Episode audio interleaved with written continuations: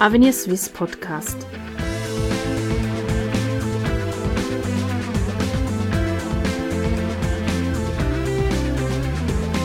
Herzlich willkommen bei Avenir Suisse, der liberalen Denkfabrik der Schweiz. Thema des heutigen Gesprächs ist die Organisation der Alterspflege. Die Babyboomer gehen langsam in Pension. Das bedeutet für die Schweiz, dass die Alterspyramide auf den Kopf gestellt wird. Denn zum ersten Mal seit langem verlassen mehr Leute den Arbeitsmarkt, als das Jüngere nachrücken. Für die Wirtschaft tun sich dadurch zwar neue Felder auf, neue Arbeitsmodelle und Dienstleistungen sind verlangt, doch was heißt das für die Alterspflege? Ambulant vor stationär hieß die Zauberformel bis anhin. Jérôme Cossonde, Forschungsleiter Sozialpolitik bei Avenir Suisse, ist hier aber anderer Meinung. Im Gespräch für den Avenir Suisse Podcast möchte ich heute von ihm wissen, worin die Krux bei diesem Modell liegt und wo noch Verbesserungspotenzial bei der schweizerischen Altersvorsorge vorhanden ist. Mein Name ist Nicole Dreifuß. Herr Cossonde, die Zahlen sprechen eine ziemlich konkrete Sprache. In den nächsten 20 Jahren nimmt die Anzahl der 80-Jährigen und Älteren zu. Wir stehen also vor sozialen, personellen und finanziellen Herausforderungen. Ja, das ist ganz wichtig zu sehen und vor allem die absolute Zunahme der Anzahl älterer Leute ist nicht so das Problem, sondern das Problem, dass wie eine Schere sich öffnet, dass die Anzahl älterer Leute viel schneller wächst als die Anzahl der Personen im, Erwerbs im Erwerbsalter. Um das konkret zu sagen, die Anzahl 40-Jährigen und Älteren wird um über 80 Prozent in den nächsten 20 Jahren wachsen, also sehr stark, etwa 19.000 pro Jahr. Aber im Vergleich, die Aktivbevölkerung, also die Leute im Alter zwischen 20 und 65, die wächst nur um 7 Prozent. Und deshalb will man die gleiche Pflegequalität, also gemessen in Minutenpflege pro Patient, in Anführungszeichen, will man das auch in der Zukunft sicherstellen, dann stehen wir vor sehr riesigen Herausforderungen. Diese Stundenberechnung, Anzahl pro Tag, auf die möchte ich nachher nochmal angehen. Sie haben soeben die Herausforderungen angesprochen.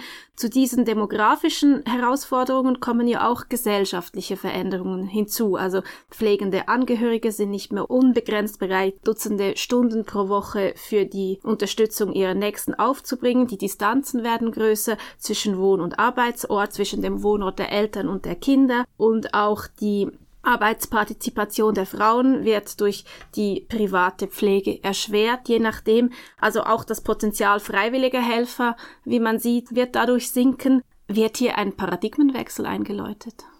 Ja, das ist ein interessanter Punkt, wo Sie erwähnen. Also diese fehlende Bereitschaft und mindestens diese Unmöglichkeit, diese Bereitschaft zu haben. Also eben, wenn sie nicht im gleichen Dorf wohnen wie ihre Eltern, ist nicht, dass sie nicht wollen. Sie können einfach nicht also eine Stunde pro Tag. Die Überwindung wird sehr schwierig. Und das ist natürlich schon eine Frage, wenn man immer diese Politik des ambulant Vorstationärs in den Vordergrund stellt, da setzt man natürlich voraus, dass eben pflegende Angehörige da sind, um die Hilfe, also nicht die Pflege im medizinischen Sinn, aber diese ganze Hilfe rund um die Familie, also einkaufen, Haare waschen, die Wohnung putzen, die Steuererklärung ausfüllen und so weiter. Das wird natürlich viel schwieriger und deshalb braucht es vermutlich eine Spezialisierung in Anführungszeichen, dass man wirklich diese Ressourcen, also diese Pflegefachpersonen gezielt einsetzt, wirklich für die Pflege und vielleicht andere Modelle sucht, wie man die Hilfe durch die Pflege der Angehörigen vereinfachen kann. Oder vielleicht ausweiten auf einen breiteren Kreis als nur die engere Familie. Also die neue Zauberformel müsste eigentlich heißen ambulant mit stationär statt vor stationär. Ja, vor allem diese Präzisierung widerspiegelt auch die Tatsache, dass die Pflege zu Hause nicht immer günstiger ist. Es ist ganz klar günstiger, jemand zu Hause zu pflegen, wenn diese Person weniger als eine Stunde Pflege pro Tag benötigt. Dann ist der Einsatz von Spitex äh, sicher sinnvoll. Hingegen, wenn eine Person mehr als zwei Stunden Pflege pro Tag benötigt, ist es kosteneffizienter, wenn man das in einem Pflegeheim macht. Warum? Weil die, das Pflegepersonal muss nicht von Haus zu Haus hin und her fahren. Man kann auch das Pflegepersonal gezielter gemäß ihre Kompetenzen einsetzen und deshalb ist eben der Pflegeheim für Pflegebedürftigen äh, besser. Und dazwischen, zwischen 60 Minuten und 120 Minuten, gibt es zwar einen Graubereich, das hängt ein bisschen von dem Krankheitsbild ab, welche Pflege tatsächlich nötig ist. Das hängt natürlich auch vom Umfeld ab. Es sind Angehörige, Ehepartner, Kinder, die da sind, um ein bisschen auch Unterstützung zu bieten. Und eben da gibt es einfach diesen grauen Bereich dazwischen. Und wie lässt sich dieser graue Bereich dann eliminieren?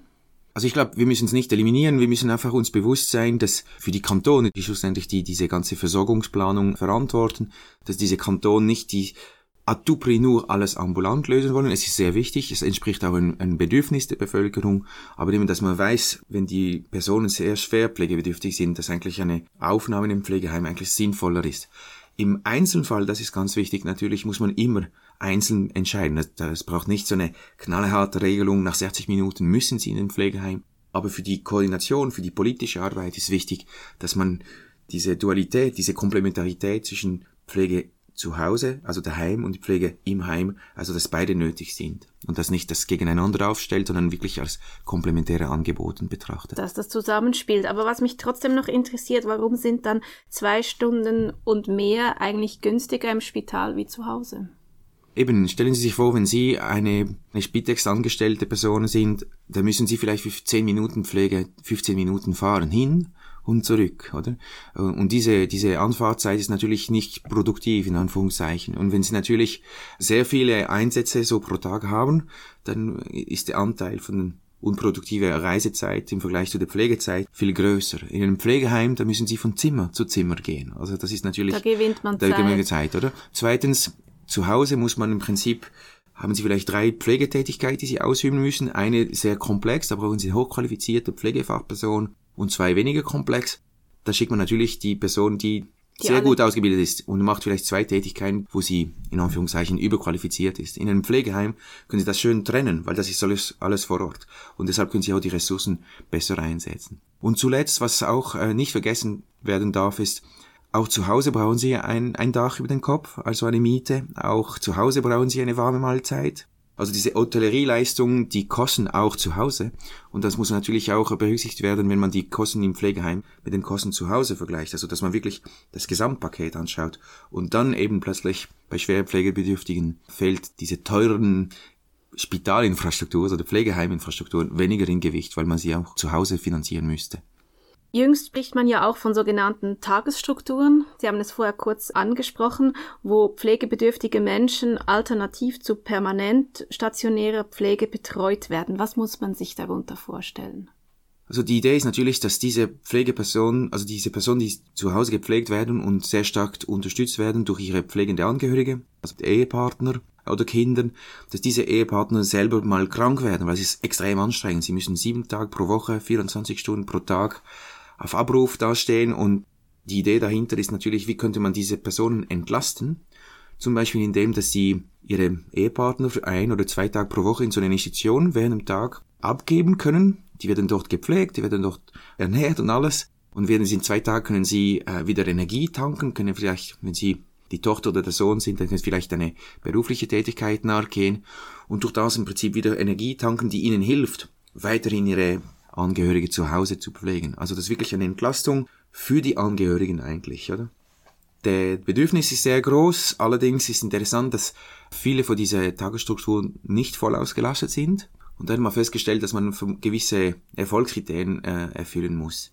Es ist nicht so, dass diese Tagesstrukturen ein Pflegeheim nur für den Tag ist, sondern es braucht ganz andere Infrastruktur, es braucht andere Aktivierungsprogramme, das ist nicht die gleiche Belegschaft, das sind eher jüngere pflegebedürftige Personen, Männer, weniger krank, in Anführungszeichen, die weniger Pflege benötigen und durch das muss man es anders organisieren. Wenn man es falsch macht, dann werden sie eben nicht äh, benutzt und, und ausgelastet. Also eine Art Alters-WG fast. Es wäre wär vielleicht eher ein Alters-Kita, also wo wirklich ein Betreuungsangebot vorhanden ist mit Fachpersonen, aber eben von morgen früh bis abend spät, oder? Da ist auch zum Beispiel wichtig, dass äh, diese Öffnungszeit flexibel sind, weil eben das muss noch im Einklang sein mit den Bedürfnissen der betroffenen Personen. Vielleicht kommt Spitex am Vormittag. Vielleicht eben die Person, die die betreut, ist selber berufstätig, also sie müssen noch das mit in Arbeitszeit kombinieren können. Also diese Flexibilität ist sehr wichtig. Und diese Tagesstrukturen oder diese Konzepte, die wären dann eigentlich integriert in sogenannte Pflegeheime oder also in den, den bereits bestehenden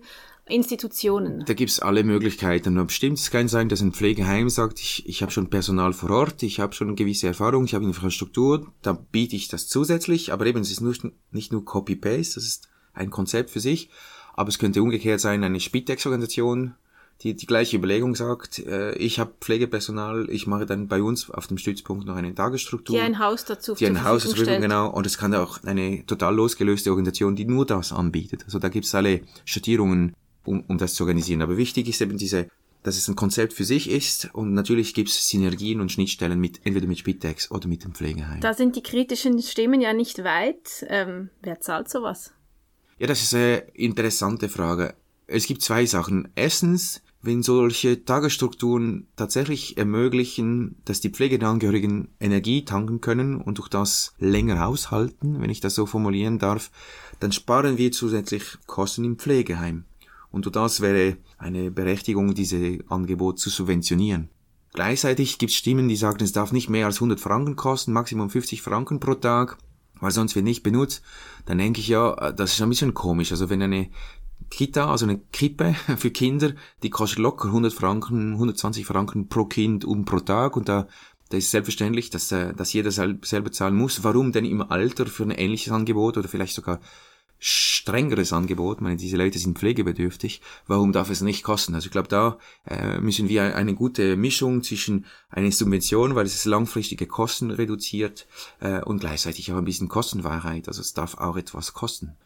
Also implizit heißt das ja, ein Umdenken muss so ein bisschen stattfinden. Es gibt nicht mehr die alten, also die, doch, es gibt die alten Strukturen noch, aber es, man muss auch offen und bereit sein für neue Lösungen. Aber das ist gar nicht so leicht, denn auch gerade vielleicht das 65 ist das neue 55. Mann oder Frau ist nicht bereit, über die eigene Pflegebedürftigkeit nachzudenken, weil man geht lieber auf Reisen oder genießt sonst das Leben nach der Pension. Also ich glaube, hier sind zwei Komponenten. Die ersten ist tatsächlich schwierig, politisch auch schwierig, Kräfte zu gewinnen, um für diese, also Leute zu gewinnen, um diese Thematik zu bearbeiten, weil eben man verdrängt es lieber.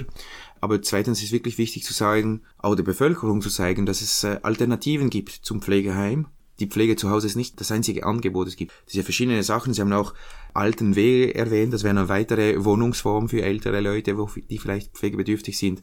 Ich glaube, dieser Informationsbedarf ist sehr groß. Und wenn man das die Leute auch aufzeigt, da können wir vermeiden, dass Leute zu früh ins Pflegeheim gehen oder man kann auch vielleicht vermeiden, dass die Leute zu lang zu Hause bleiben, weil es weder medizinisch noch finanziell äh, sinnvoll wäre. Also eben eine Strategie des ambulant mit stationär, wo die ganze Vielfalt dieser Angebote dargestellt werden und, und wirklich als komplementäre Angebote betrachtet werden und gefördert werden. Bleiben wir gespannt, in welche Richtung sich die Sache entwickelt. Ich bedanke mich ganz herzlich für dieses Gespräch, Herr Cossonde. Vielen Dank. Sie hörten einen Podcast von Avenir Suisse, dem unabhängigen Think Tank der Schweiz. Die Entwicklung der Schweiz liegt uns am Herzen, für Sie und die nächsten Generationen. Weitere Podcasts finden Sie auf www.avenir-suisse.ch.